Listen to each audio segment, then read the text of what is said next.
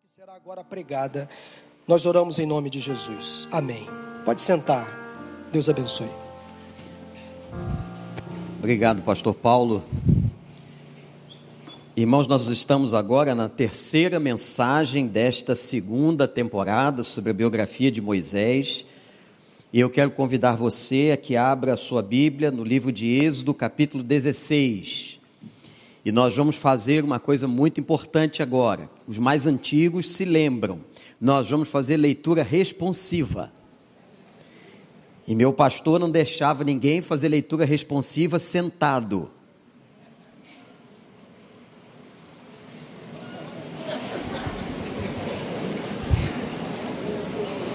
Bom, vou quebrar o galho dos mais novos. Leitura responsiva é assim: o pastor lê os versículos ímpares, começando do primeiro, e vocês, a congregação, lê os pares. Toda a comunidade de Israel partiu de Elim e chegou ao deserto de Sim, que fica entre Elim e o Sinai. Foi no 15 dia do segundo mês, depois que saíram do Egito.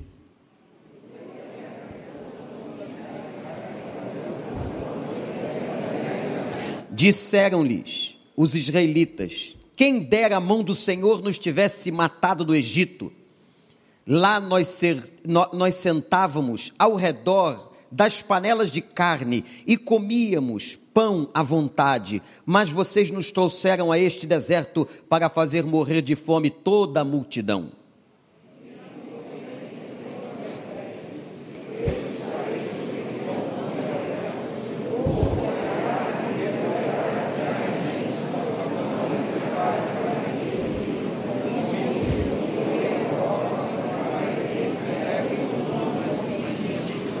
No sexto dia trarão para ser preparado o dobro do que recolhem nos outros dias.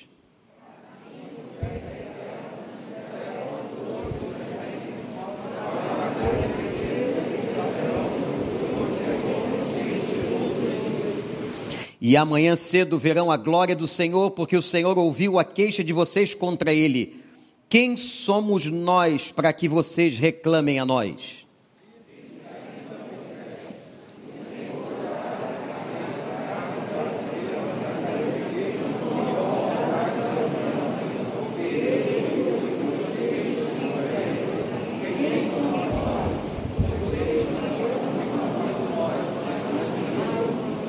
Disse Moisés a Arão: Diga a toda a comunidade de Israel que se apresente ao Senhor, pois ele ouviu as suas queixas.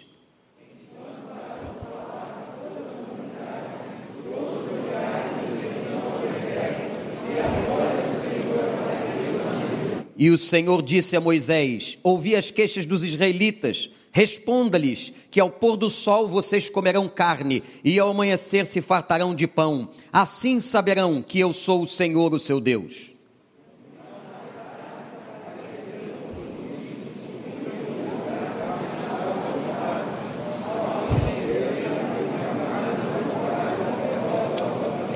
Depois que o orvalho secou, flocos finos semelhantes a geada estavam sobre a superfície do deserto.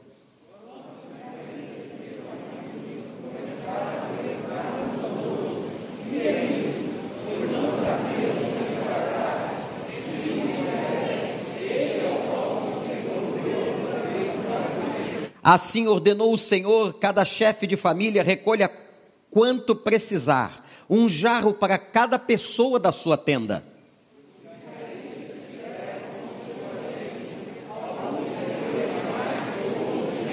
Quando mediram com o jarro, quem tinha recolhido muito não teve demais, e não faltou a quem tinha recolhido pouco. Cada um recolheu quanto precisava.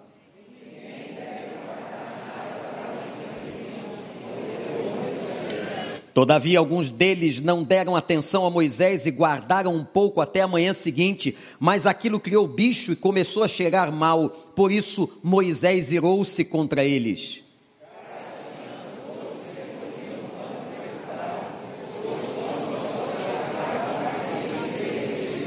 No sexto dia recolheram o dobro, dois jarros para cada pessoa, e os líderes da comunidade foram contar isso a Moisés.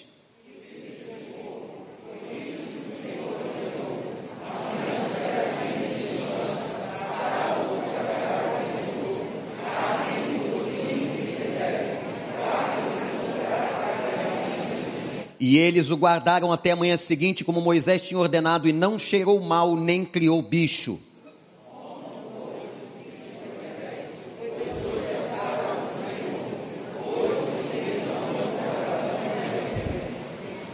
Durante seis dias vocês podem recolhê-lo, mas no sétimo dia, o sábado, nada acharão.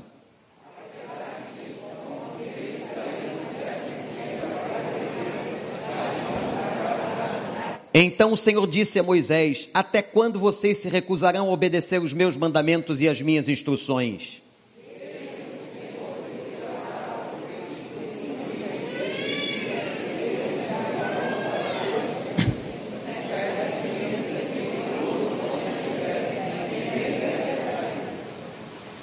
Então o povo descansou no sétimo dia.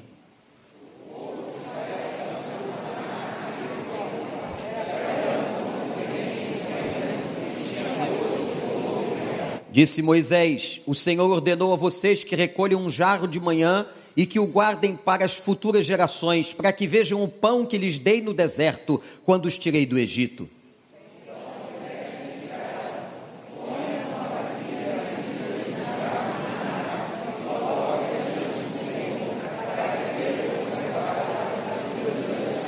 Em obediência ao que o Senhor tinha ordenado a Moisés, Arão colocou o maná junto às tábuas da aliança para lhe ser guardado.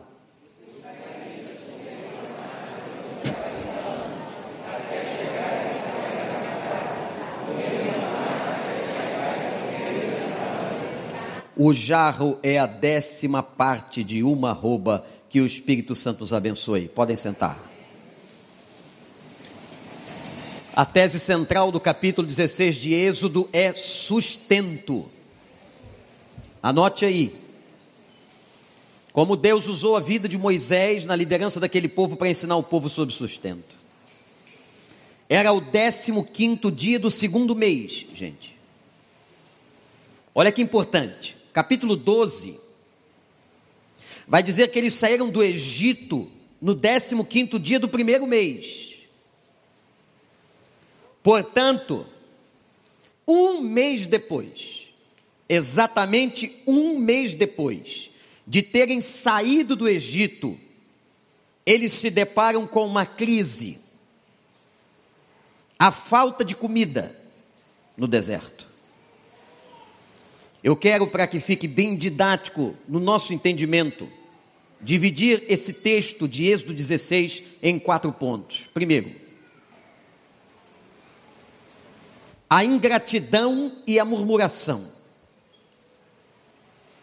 A ingratidão e a murmuração. Versículos 2 e 3 declaram que foi toda a comunidade de Israel que reclamava. Não era um grupo pequeno, não era uma pessoa ou outra. Todos entraram em murmuração. Como se tivessem esquecido, gente, do Deus que os acompanhara até aquele momento. Do Deus que tirou o povo do Egito. Do Deus que abençoou. Que fez muitos milagres para que eles estivessem ali. Como se tivessem esquecido. Eles começam a murmurar e a clamar diante de Moisés. A reclamação de Israel tinha dois pontos importantes. A primeira reclamação é que faltava alimento para todo mundo, não tinha comida. Nós sabemos por estudos bíblicos que provavelmente um milhão de pessoas saiu do Egito não tinha comida para esse contingente. Segundo, perceberam que eles estão reclamando que não havia carne. Como que não havia carne? Lembram quando o Faraó tentou impedir que eles levassem os seus rebanhos? E Deus disse: Não deixem nada no Egito. Olhem agora, rapidamente, capítulo 17, versículo 3. Estavam com eles os seus rebanhos. Como faltava carne? Mas havia uma prática dos judeus de não poder matar o rebanho, porque senão eles perderiam o leite e o queijo. Interessante a inteligência. Mas eles começam a murmurar. Aparece toda a ingratidão de Israel. Aparece a reclamação. Ao ponto, gente, deles dizerem algo abominável. Nós preferíamos ter morrido no Egito. Esqueceram os anos de clamor, de petição a Deus, para que fossem libertos, agora estavam reclamando. E a reclamação deles, interessante, foi dirigida ao líder, foi dirigida a Moisés, ao ponto, irmãos, da Bíblia declarar que eles queriam apedrejar Moisés. Quando eu li isso aqui, que um líder da estirpe de Moisés, muita gente teve o desejo de apedrejá-lo, eu fiquei tão confortado. Nós não somos nem o cheiro de Moisés, né, pastores? Então fica tranquilo quando alguém quiser tacar pedra em você. Queriam matar Moisés. Quer que eu vá um pouquinho mais fundo? Disseram que Jesus era Beuzebu, o príncipe de demônios. Jesus. Como que nós não seremos atacados? Em dias tão difíceis em que está havendo uma perseguição muito clara à igreja.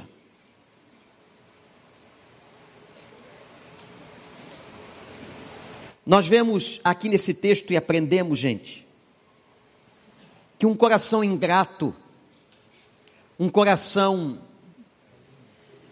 cheio de murmuração não agrada a Deus. Várias vezes no episódio do Êxodo durante o deserto, eles murmuravam, memória afetada, deformada, incredulidade. Irmãos, eu não conheço a sua vida, eu talvez não tenha ido na sua casa, mas uma coisa eu tenho certeza: Deus te sustentou até esse momento. Deus não deixou faltar nada na sua vida e para a sua família. É verdade ou não? Glorifique o nome do Senhor por isso, isso é verdade. Se isso é verdade, glorifique o nome do Senhor. Você está aqui porque foi sustentado. Seu corpo está em pé aqui, louvando e lendo a Escritura, porque você está sustentado. Deus lhe deu provisão, Deus abençoou sua casa, Deus abençoou seus filhos, Deus abençoou sua família, Deus tem derramado graça, por isso não murmuremos ao Senhor. Não murmuremos. Não esqueçamos, olhe para mim e guarda isso. O Deus que abriu o mar vermelho na sua vida é o Deus que sustenta. Se ele já fez coisas muito mais significativas, relevantes, não esqueça: o Deus que abriu os mares da sua vida vai sustentar você. Murmuração não pode dominar a mente de uma pessoa que tem experiências com Deus. A Bíblia diz que ao invés de murmuração, cante louvores, glorifique, nos momentos fáceis e nos momentos difíceis, porque é fácil cantar na vitória, mas é difícil cantar como Paulo e Silas. Depois de terem sofrido um dia muito complicado, apanharam, foram machucados, jogados numa prisão, mas à meia-noite cantavam louvores a Deus. Qual era a razão do cântico? Não sentiram na carne o sofrimento? Sentiram.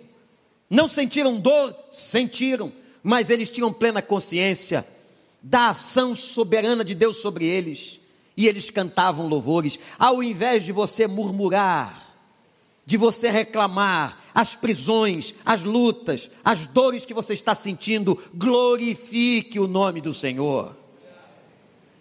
Segundo, Segunda lição. A primeira é sobre a murmuração. A segunda lição é a promessa de Deus. Olha para o verso 4 na sua Bíblia. Eu lhes farei chover pão do céu. Vamos repetir essa frase, todo mundo? Eu lhes farei chover pão do céu. De novo, igreja. Eu chover. Tem chovido na sua casa? Tem chovido na sua horta? Deus tem abençoado sua vida? Glorifique o nome do Senhor. Deus tem feito chover pão do céu. E olha, com toda paciência, Deus ouviu aquela queixa, aquela murmuração. Talvez você pense o seguinte: Deus devia punir, mandar a sua ira. Mas não foi assim que Deus fez, com amor, com graça e com misericórdia. Ele agiu com paciência e disse: Moisés, fale a eles que eu os ouvi. Diga a eles, Moisés, que eu vou fazer chover pão do céu, eu vou dar graça e vou dar misericórdia. A promessa do Senhor, a bondade do Senhor, a graça do Senhor sempre está sobre nós. Terceiro, o sustento, que é a tese básica do capítulo 16 de Êxodo, nos traz lições. Eu quero mencionar aqui algumas lições que essa experiência de sustento que Israel teve podem nos ensinar lições importantes. Como, por exemplo, o sustento de Deus tem duas bases. Atenção. Olha como o texto é maravilhoso, doutrinário, educativo. Quais eram as duas bases do sustento de Deus? alimento e descanso. Isso está aqui no texto. Vamos à primeira base, a ideia de alimento. Eu vou alimentar vocês com duas refeições. Eu fico impressionado com a capacidade de Deus, o amor de Deus em cuidar da dieta do povo. A primeira refeição que eles receberam à tarde, depois da revelação, foram codornizes. Por que, que eles receberam codornizes? Porque era uma dieta comum no Egito. Como eles passaram quatrocentos e tantos anos no Egito, eles conheciam aquela dieta. Pequenas aves, que tinham um fenômeno muito interessante. Deus é maravilhoso. As aves faziam um trajeto de migração, saindo da África e algumas da Europa, até o Mar Báltico. Elas estão fugindo do calor. Essa época é primavera naquela região do Sinai. Só que o trajeto é muito longo. Era comum, diz os historiadores, que as codornizes cansadas caíam. Fantástico. No lugar certo, Deus derruba as codornizes para alimentar o povo. Carne, proteína. E pela manhã eu vos darei maná. De tarde tem carne. De manhã tem maná. Menru. Quando eles dizem que é isso, eles acordaram a campina estava tomada de um pão branco. Era menru. Nome que os próprios israelitas deram aquilo, aquele alimento. Olha que detalhe interessante. As codornizes estavam na natureza. Deus usa a natureza. Deus usa um pássaro. O maná desce do céu. O maná não estava na natureza. O maná foi providência de Deus. Tem horas na nossa vida que Deus usa os ingredientes que nós vemos, mas tem horas, meus irmãos e irmãs, que Deus manda maná do céu. Era um pão, deve ser uma delícia. Era um pão doce com sabor de mel. Oh, glória! ainda tomavam de manhã com leite do rebanho que eles tinham. Ainda tinha queijo. Que dieta! O maná era o inesperado. Enquanto as codornizes eram previsíveis, terrenas, o maná não. Deus agiu. Então a primeira base do sustento era alimentar. A segunda base era o descanso. Era o Shabat. Já havia uma prática entre os judeus, ainda incipiente, antes do mandamento, que o sábado era guardado para descanso. É a primeira vez na Bíblia que aparece a palavra sábado. O sabat. E Deus manda que eles descansem, dizendo o seguinte: vocês vão recolher porção dobrada na sexta-feira, porque o sábado eu vou aplicar em vocês e vocês vão se cuidar, porque é dia de descanso. Gente, como Deus se preocupa conosco, como Deus sabe as limitações do nosso próprio corpo. Descansar é de Deus. Descansar é de Deus. Você já agradeceu aquele colchão que tem na sua casa? Eu não vou fazer propaganda de colchão, mas você passa um terço da vida em cima dele. É. É um tercinho deitado. É um terço trabalhando e o outro terço do seu dia você fazendo as outras coisas. Que cama boa, hein? E olha, meu irmão, se não é dia de trabalho, se você é, tem que descansar, descanse, não tenha vergonha. Tem gente que tem vergonha de descansar, vergonha de ser pego no descanso. Eu contei uma experiência aqui no culto das nove, aconteceu comigo, dez horas da manhã de um dia. Eu tinha trabalhado até tarde da noite e uma pessoa amada é, ligou para mim. E percebendo a minha voz um pouco mais nasalada, ela disse: O pastor estava dormindo? Eu falei: Estava. Porque o irmão não concorda que o pastor durma? O irmão trabalhou ontem até que horas? Até as cinco. Pois é, eu fui até meia-noite quase. E dormir é bom, rapaz. Não é não? É benção. Pergunta quem sofre de insônia. Se a coisa que ela mais quer fazer é dormir. Já teve insônia de madrugada? Fica com raiva, quero dormir, não consigo. Tem horas que tem que descansar, tem que dormir. É base do sustento. É impressionante como Deus cuida da tua dieta e cuida do teu descanso, do teu Shabá. Sustento de Deus pressupõe essas realidades. Não tenha medo de descansar, tem que descansar o corpo. Nós temos limitações. E mais, esse sustento que Deus está mandando era diário. O povo sairia para recolher de segunda ou de domingo até sexta-feira. Alguns desobedientes foram colher no sábado, não encontraram nada, não caía maná sábado. Deus é impressionante. E outros, com medo de faltar, é igual gente que não dá dízimo. Tem medo de faltar. Eles acumulavam e virava bicho, cheirava mal. Ageu capítulo 2 conta o que acontece com uma pessoa que só olha dinheiro, só guarda dinheiro para si e não dizima. É como se colocasse dinheiro num saco furado. Entra por cima e sai por baixo. Mas aquele que retira o que é do Senhor para devolver ao Senhor, tem bênção de multiplicação. Não sei o que estou dizendo, é a Bíblia. Só se você for lá e rasga essa parte.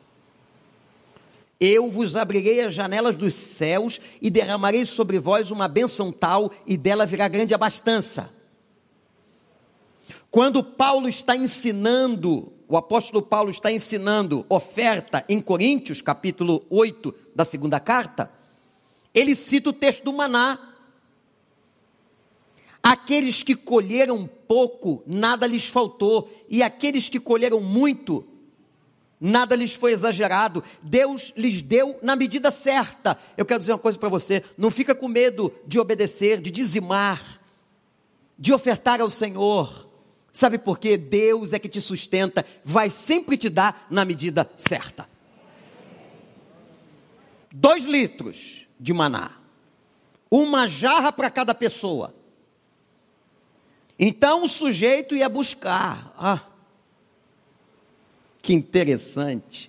Por que, que o maná não caiu na dispensa da tenda?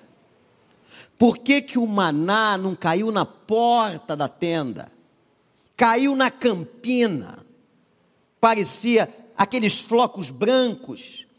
Porque a pessoa, o chefe de família, tinha que ir lá trabalhar, buscar o maná. Deixa eu dizer uma coisa para você: a Bíblia diz assim: aquele que não quer trabalhar, que não coma. É claro que nós estamos num país, numa sociedade e num sistema socioeconômico que tem muita gente desempregada. Mas tem gente por aí, eu sei que aqui dentro não, nem aí na sua casa, que não gosta de trabalhar. O governo americano enfrenta um problema grave. Por causa da sua posição econômica do novo governo Biden, eles estão distribuindo 1.300 dólares para cada adulto da casa. E 600 dólares para cada criança da casa. Faz a conta. No final da conta, o cara diz assim: é melhor ficar em casa do que trabalhar.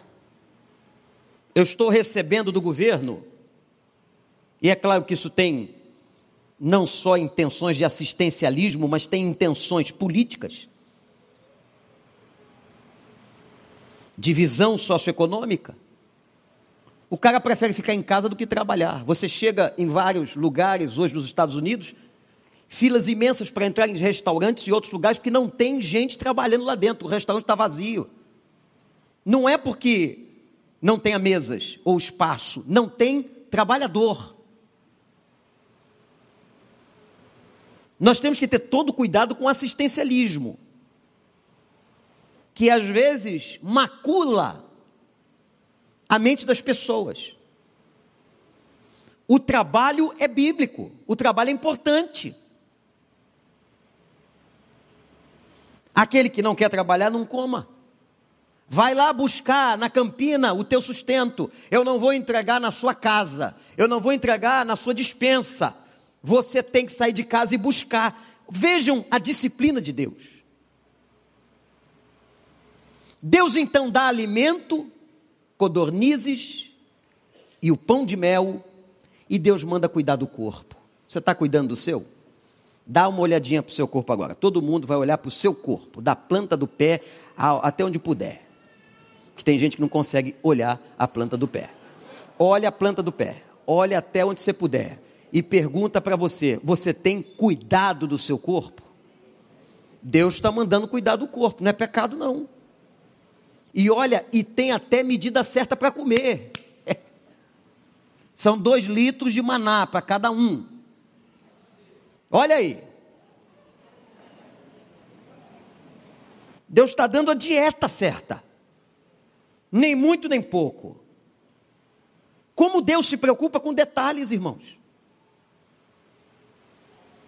Esse texto é um texto clássico sobre sustento de Deus. E Deus disse assim: Eu vou provar vocês. Se vocês vão ser fiéis, obedientes, e com fé. Ou se vocês vão duvidar, porque havia um detalhe interessante no Shabá. Pensa comigo. Eles não trabalhavam no sábado. E Deus fazia um outro milagre.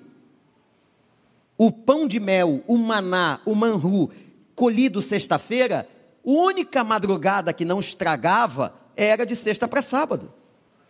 Aleluia, Deus é fiel. Você já pensou numa coisa? Tem muitos de nós aqui, ou muitos de vocês, que não trabalham domingo, mas comem.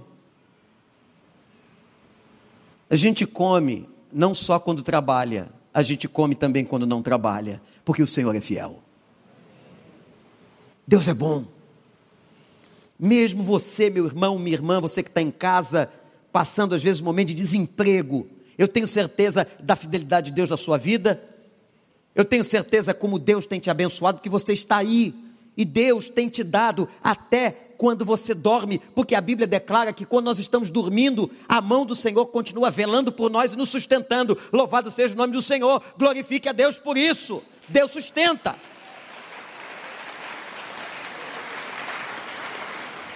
Quer você esteja trabalhando ou não, Ele sustenta, Ele tem misericórdia, Ele abençoa. Aqui está a base da oração do Pai Nosso. Reza comigo, Pai nosso que estás nos céus. Rezar e repetir. Santificado seja o teu nome. Venha o teu reino. Seja feita a tua vontade, aqui na terra como é no céu. E aí, o pão nosso de cada dia. Foi isso que Deus prometeu. Deus não prometeu você que vai te levar para o fogo de chão. Pode até ir. É plus. Quando estiver lá naquela churrascaria ou qualquer outra, também não estou fazendo propaganda de uma delas. Quando você estiver sentado, diz assim: é plus.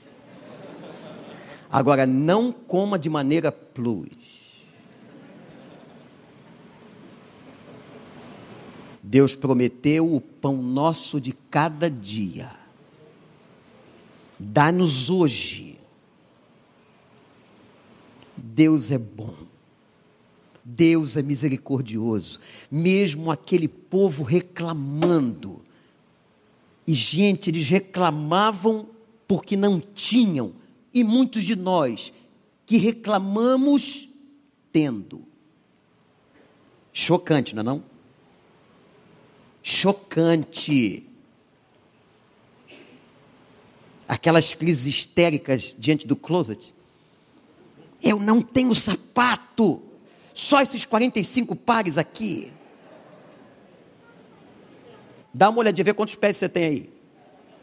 Tem alguém que com três pés aqui dentro? Alguma anomalia genética? Você pode chegar hoje no seu roupeiro, roupeiro antigo, e você pode escolher, porque tinha mais do que você precisava. E nós ainda reclamamos. Que o Senhor afaste de nós e que nós tenhamos esta consciência de não murmurarmos, de glorificarmos a Deus, de sabermos que Deus nos sustenta, que Deus está preocupado conosco, com a nossa dieta física, com a nossa alimentação, com o nosso descanso. Pastor Clóvis vai ensinar isso lá para a turma dos parceiros que vão se reunir terça-feira ensinar essa turma. Essa gente que gosta do workaholic, não é? O adoecido trabalhador que só pensa em trabalho. Adianta não, para a máquina. Para a máquina. E gostei muito que eu estava conversando com uma pessoa semana passada e a pessoa disse assim: Eu trabalho demais, seu Vander. Eu falei, então trabalhe menos. Se é demais, trabalhe menos. Quando foi essa semana, a pessoa disse para mim: Vou fazer o que o senhor me disse. Sexta-feira não vou trabalhar. Eu falei: Parabéns. Bom para você. Vou curtir a minha família. Isso vá.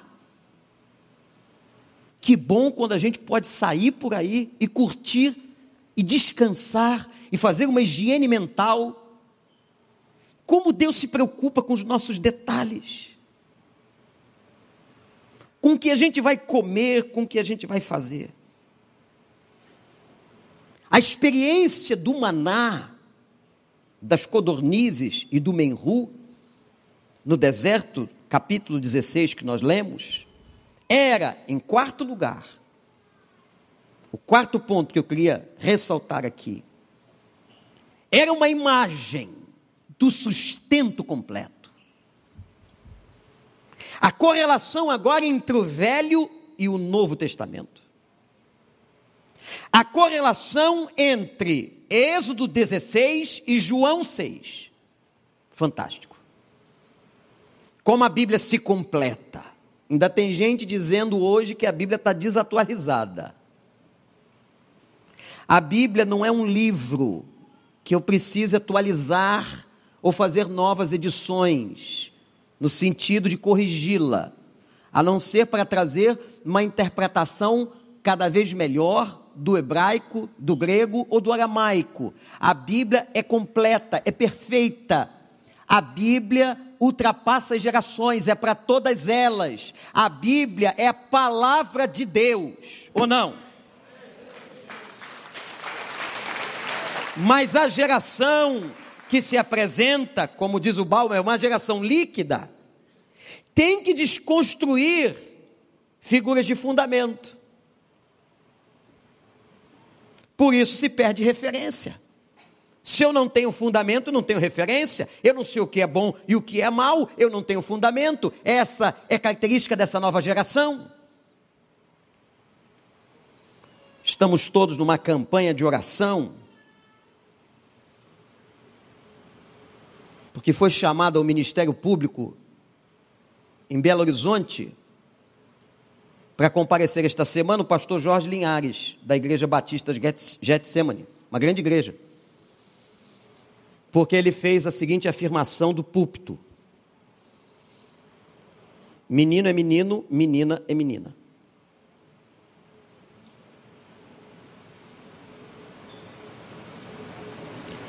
O momento em que nós estamos perdendo a referência, voltemos para a nossa referência, nosso cristianismo, a espada do Espírito, com a qual podereis apagar todos os dardos inflamados de Satanás. Mas nesse tempo de apuração, nós sabemos que seremos perseguidos, porque amamos esta palavra. Por causa da minha palavra, vocês serão perseguidos, levados aos tribunais, e chegarão a morrer. Muitos serão sacrificados por causa deste evangelho. O maná de Êxodo 16 era a imagem profética do alimento eterno que nos seria entregue. Abra sua Bíblia em João 6,48. Veja que coisa maravilhosa. João capítulo 6, verso 48. Jesus dizendo para eles: Eu sou o pão da vida. Os seus antepassados comeram o maná no deserto, mas morreram. Todavia, aqui está o pão que desce do céu, para que não morra quem dele comer. Eu sou o pão vivo que desceu do céu. Se alguém comer deste pão, viverá para sempre. Esse pão é a minha carne que eu darei pela vida do mundo. Aleluia! Jesus o pão que se encarna, maior que o maná. Olha que interessante. Por isso que João, no capítulo 1, este João diz que o Verbo se fez carne. O pão representava para o judeu a sabedoria. Quando João diz que o Verbo se fez carne, ele está dizendo o seguinte: a sabedoria que estava na palavra, na teoria, agora se humaniza, se torna carne, e o nome da sabedoria é Jesus. Que coisa linda. Jesus é o pão que desceu do céu, verso 32. Jesus é o pão de Deus, verso 33, capítulo 6 de João. Jesus é o pão da vida que alimenta, que sustenta.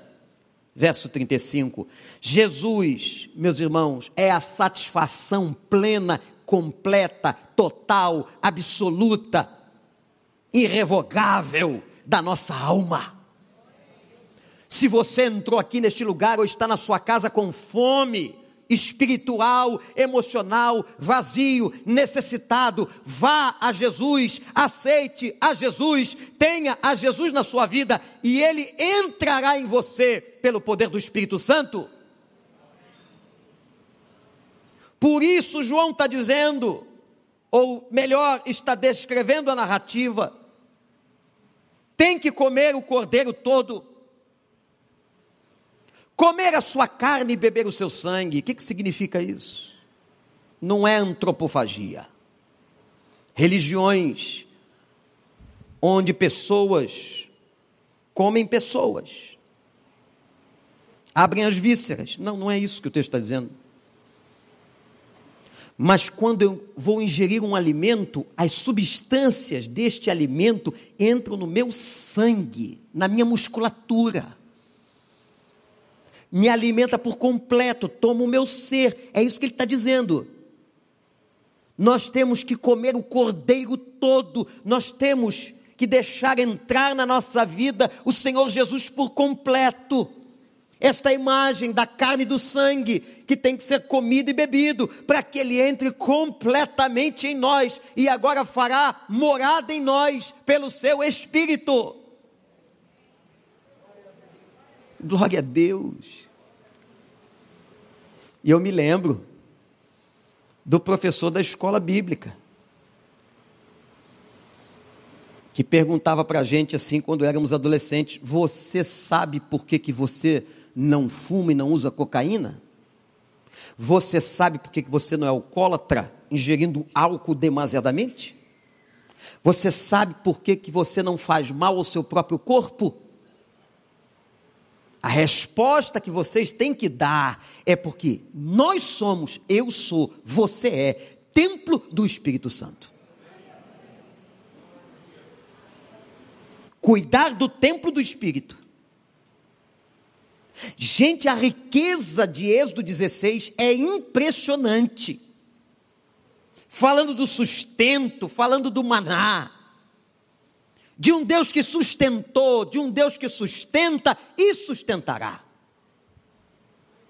E sabe o que diz a Escritura?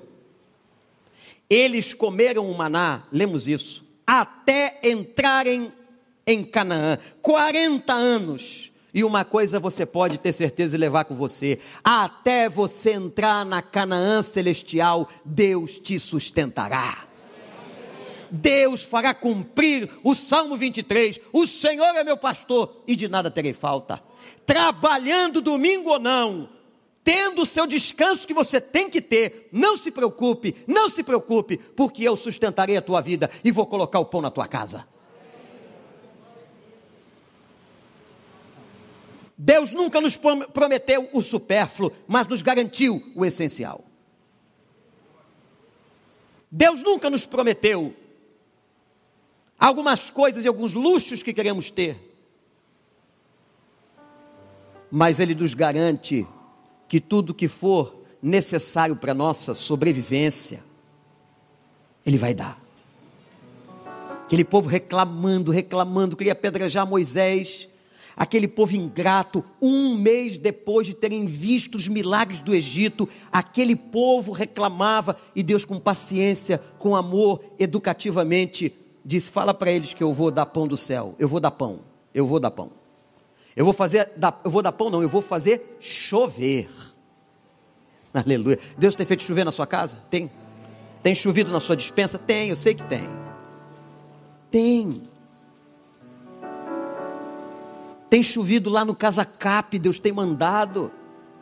Tocado no coração de vidas que levam roupa, cobertor nessa época fria, comida para que a gente possa abençoar tantas e tantas famílias, tanta gente. Deus tem feito chover lá também. Quantos dando testemunho, como eu estava no nosso vídeo, que na hora que eu estava precisando, Deus me trouxe o sustento através da vida de vocês. O Deus que sustenta, Deus que ensina na hora da fome. Você acha que é simples? Meus irmãos, manter uma congregação, uma comunidade desse tamanho, Você pensa assim, os pastores nem devem dormir, né? Porque cada mês, hoje é 1 de agosto, amanhã é dia 2, já temos um monte de boleto, não é isso, Zé Carlos? Para a área financeira. Quantas pessoas trabalham ali? Quatro pessoas em full time trabalhando nas contas da igreja, só isso. Só nas contas. A gente já amanhece a segunda-feira com a dívida tremenda, tendo que pagar pessoas, fornecedores, etc, etc. Esse, esse alimento que você teve na ceia, isso aí custa dinheiro. A limpeza que você está vendo aqui custa dinheiro. Os equipamentos tecnológicos custam dinheiro. E aí você pergunta, mas pastores, vocês dormem? Dormimos. Sabe por quê? Isso aqui não é nosso, é dele, a casa é dele. E ele sempre sustentou, sustenta e continuará sustentando. Assim como ele faz com a tua vida. A obra é dele. Todos nós apenas oramos e sabemos que o Senhor vai trazer o recurso. Há uma história que eu não tenho convicção, mas é atribuída à irmã Tabita. Vocês, Joel, Darília, Raquel, foram da igreja do Meia. Uma história muito interessante que ela desenvolveu uma mulher de fé, um lar de cuidado de crianças, orfanato. E numa manhã, num dia de feriado, ela recebe a informação que não havia comida na casa. Parece que a coisa tinha acontecido no final de semana, que juntou com o feriadão. E o que vamos fazer? perguntaram as cuidadoras. Ela disse: Nós vamos colocar a mesa e chamar as crianças como sempre fazemos. Aquelas mulheres olharam uma para outra. Como? Nós vamos criar uma frustração nas crianças. Não tem comida. A dispensa está vazia. Houve qualquer falha administrativa aqui, não tem comida. Pois aquela mulher de fé disse: coloquem a mesa e chamem as crianças. Desconfiadas, mas obedecendo, aquelas ajudadoras fizeram como a líder estava mandando a Moisés daquela casa. Colocaram as mesas, chamaram as crianças. Agora aquela irmã diz assim: Vamos agradecer a Deus o alimento. Alguém disse: enlouqueceu de vez. Não tem alimento. Os pratos vazios, a dispensa vazia, a mesa vazia. Não tem alimento. Elas fazem uma oração de graças, dizendo: Senhor, o Senhor sempre sustentou e o Senhor continuará sustentando. Quando a oração acabou, a campainha tocou no lar. O antigo caminhão da CCPL quebrou na porta. E o motorista com os auxiliares perguntaram: Vocês querem leite, queijo e laticínios porque vai para o lixo? Quebramos o caminhão, não temos socorro e mandaram que a gente desse. Eu estou vendo que aqui é uma casa. E o caminhão quebrou aqui, o caminhão quebrou aqui. Vocês querem um alimento? Quem é que mandou? Manhu, Manhu, Manhu, Manhu. Manhu. Todas as crianças comeram.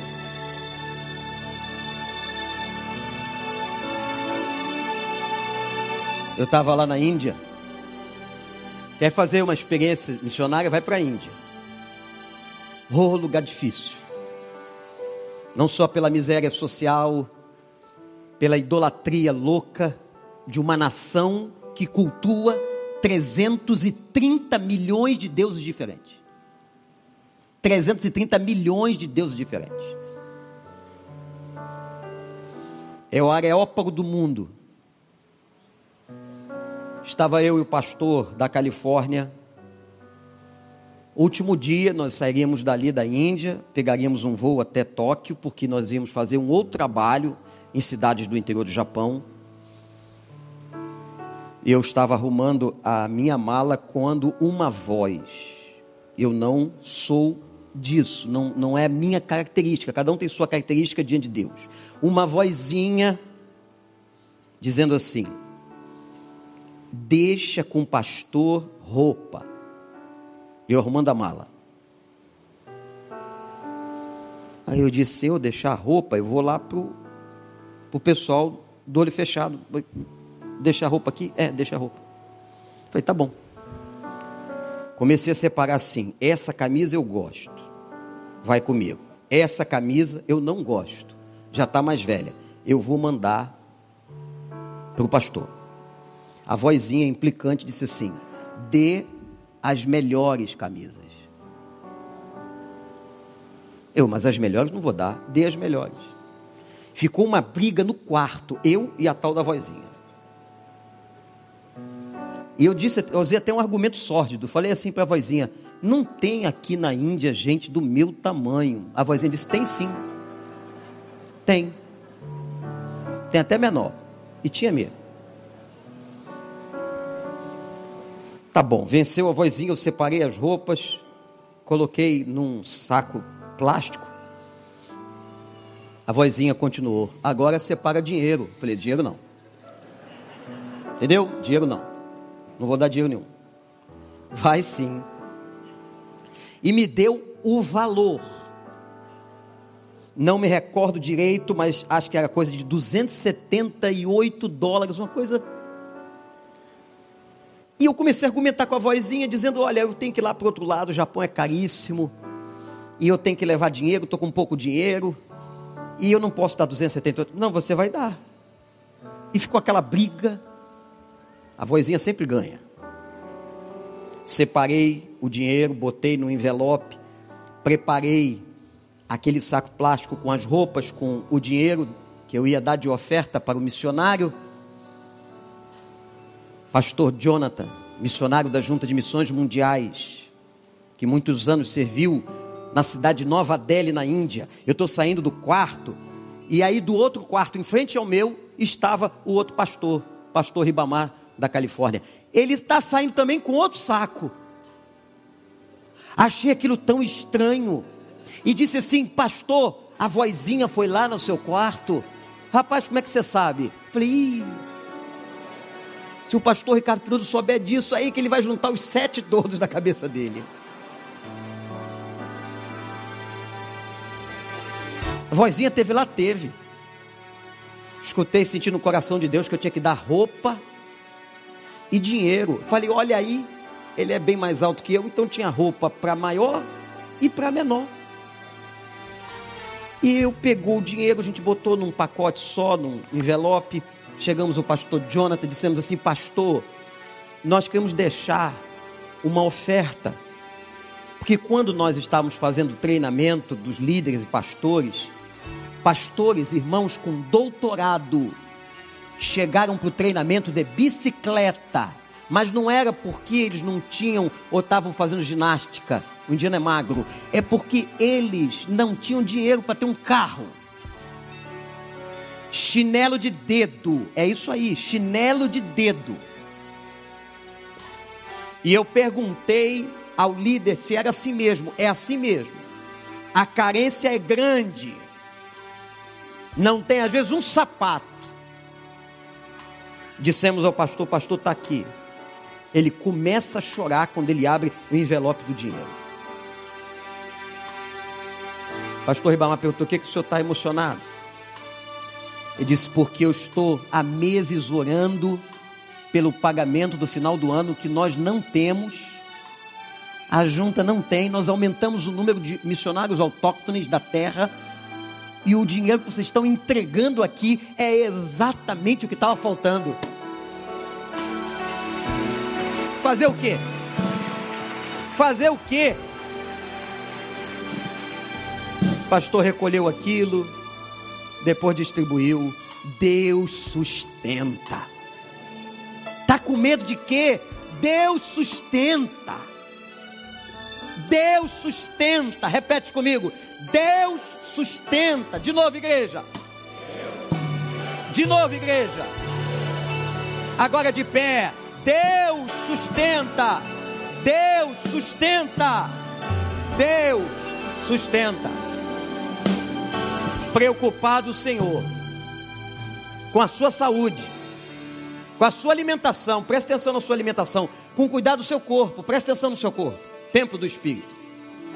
Jovens que estão aqui, adolescentes que estão aqui, que eu estou vendo vários, cuidem do corpo de vocês.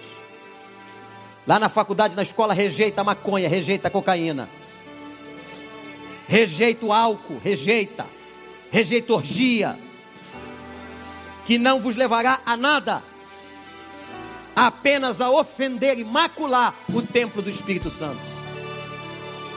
Deus cuida do corpo. Doutor Davi está ali, mais de 80 anos, e muitos outros médicos aqui recebem nos seus consultórios crentes que não cuidam de si, nem no descanso, nem na alimentação.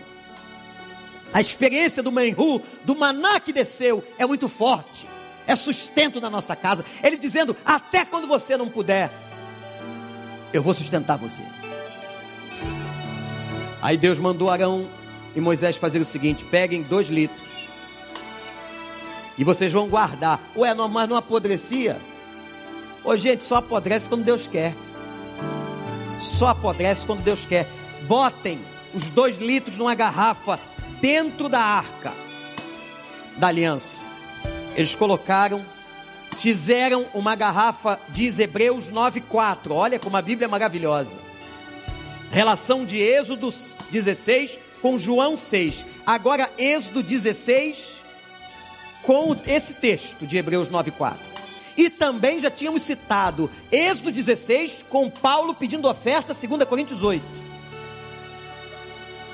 Ah, essa Bíblia atual. Para testemunho das próximas gerações, diz Hebreus 9,4. Uma porção do maná foi colocada num jarro de ouro e depositada dentro da arca da aliança. Junto da a, naquela arca, junto do vaso haviam as duas tábuas dos dez mandamentos e a vara de Arão que havia florescido. Para que se lembrem pelas gerações e pelos tempos que eu os sustentei no deserto. A arca os acompanhava para onde iam. Para onde aquele povo andou, a arca foi com eles, símbolo da presença de Deus. E uma mensagem era pregada. Todas as vezes que eles olhavam para aquela arca, o Senhor sustentou a nossa vida. O Senhor nos sustentou no deserto. O Senhor não deixará faltar o sustento na continuidade da jornada. Até entrarmos em Canaã, Ele nos sustentará. A mensagem é sustento. Descansa no Senhor. Eu estou trabalhando, eu estou fazendo o resto. Enquanto você dorme, eu estou fazendo o restante. Basta que você confie e creia. E detalhe, tem muito empresário aqui, muita gente de negócio, faz a coisa direito. Não precisa usar caminhos tortuosos, não precisa usar caminhos mundanos. Faz a coisa direito e você verá a glória de Deus. No meio do momento que o Manru desceu, diz o texto da palavra que a gente leu, eles viram a glória de Deus que você veja a glória de Deus na sua casa, na sua vida, na sua dispensa. Abre a dispensa hoje e dá glória a Deus. Dá glória a Deus. Menhu, o maná, o sustento do Senhor. Louvado seja o seu nome.